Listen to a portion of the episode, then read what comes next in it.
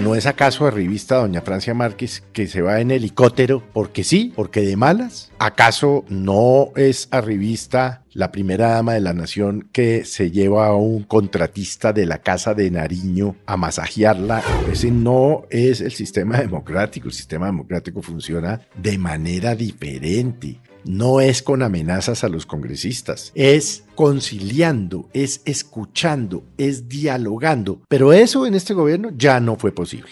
Usted recoge lo que siembra. Si Petro sigue sembrando odio y no corrige, va a acabar mal Petro y el gobierno, por supuesto.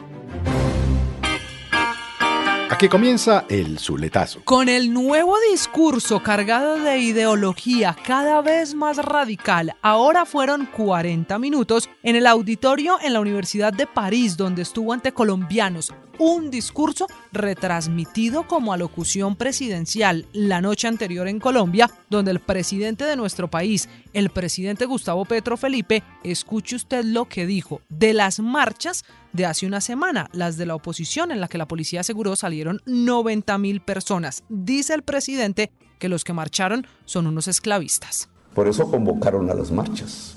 Y no salió el obrero, no salió la obrera, no salió la señora de los tintos, no salió la enfermera, no salió el hombre que pega los ladrillos o pone los vidrios de las ventanas.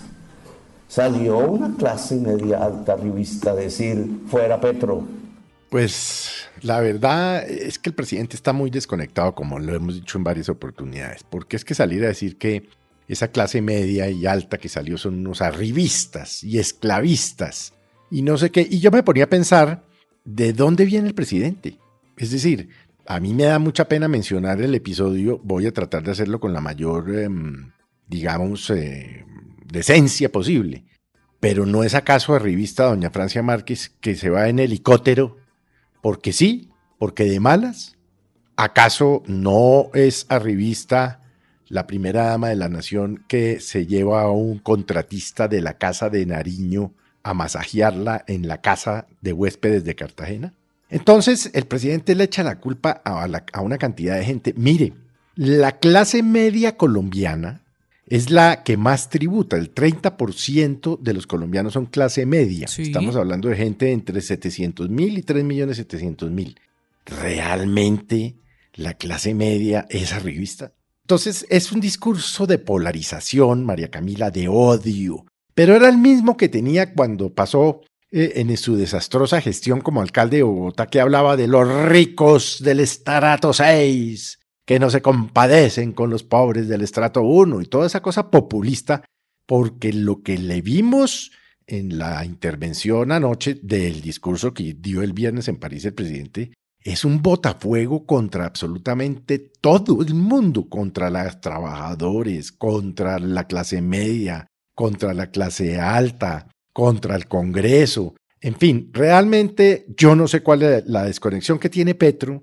Y es que yo le voy a decir, Petro tiene demasiadas cosas en la cabeza, pero las confunde todas. Entonces la revolución que trataron de hacer en 1851 los ricos con las armas y no sé qué, y de ahí pasa y habla de Hegel, y de ahí pasa y habla de Kant, y de ahí pasa y habla de Marx. Es decir, tiene una diarrea mental, como decían los abuelos cuando lo oían hablar enredado, que uno mezclaba muchos temas, y, a mí mi abuelo me decía, mi hijo, usted tiene una diarrea mental. Pues Petro tiene una diarrea mental, la diferencia es que yo era un niño en ese momento y Petro es el presidente. Y sabe Felipe que en este discurso usted no lo sintió mucho más radical, dirigido ahora solo a sus bases, porque ah, se refiere a quienes salen a marchar, en este caso esa marcha, yo le quiero insistir, de la de los 90 mil inconformes, la cifra la dio la policía, y dice el presidente Petro que son esclavistas y arribistas porque son la clase media alta de nuestro país. Pero no todos los que salieron a marchar tienen esa característica. No escucha al presidente a quienes salieron a la calle. No, por supuesto. Él, él, él, pero eso ya se veía venir. Él se está radicalizando para, para agarrarse de manera populista con ese digamos que tiene el 30%, las encuestas no lo reflejan como tal, pero bueno, digamos que tiene ese 30% que por supuesto pues lo apoya y tal, y bueno, pues eh, esto. Pero es peligrosísimo. El discurso a mí me parece muy destructor, porque fíjese usted que eh, eh, tiró contra los empresarios, que los esclavistas, tiró contra los, eh, los, sector salud, dijo es que esos que se robaron la plata y que no sé qué, contra los ricos que van a las clínicas de Chapinero y del norte. Qué cantidad de veneno. Y yo recordaba anoche, después de ver esta locución de 42, 43 minutos, María Camila, sí. usted recoge lo que siembra. Si Petro sigue sembrando odio, y no corrige, va a acabar mal Petro y el gobierno, por supuesto. Y ya fíjese la cosa tan confusa anoche que dijo que iba a ver cómo restablecía otra vez la coalición de gobierno. Eso le va a quedar imposible, porque ya los maltrató, ya pisoteó a los parlamentarios de los partidos tradicionales, pues el liberal, el conservador, en fin.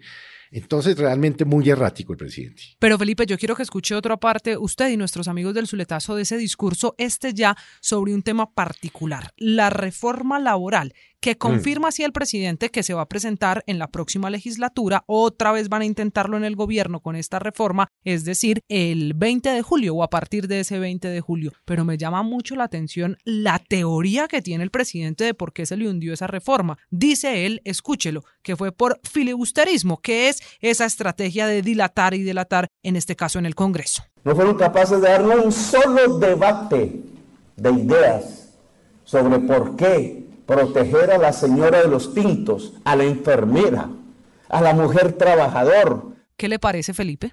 No, es que además él dice que es que ni siquiera se le dio un debate y qué tal y que no sé qué.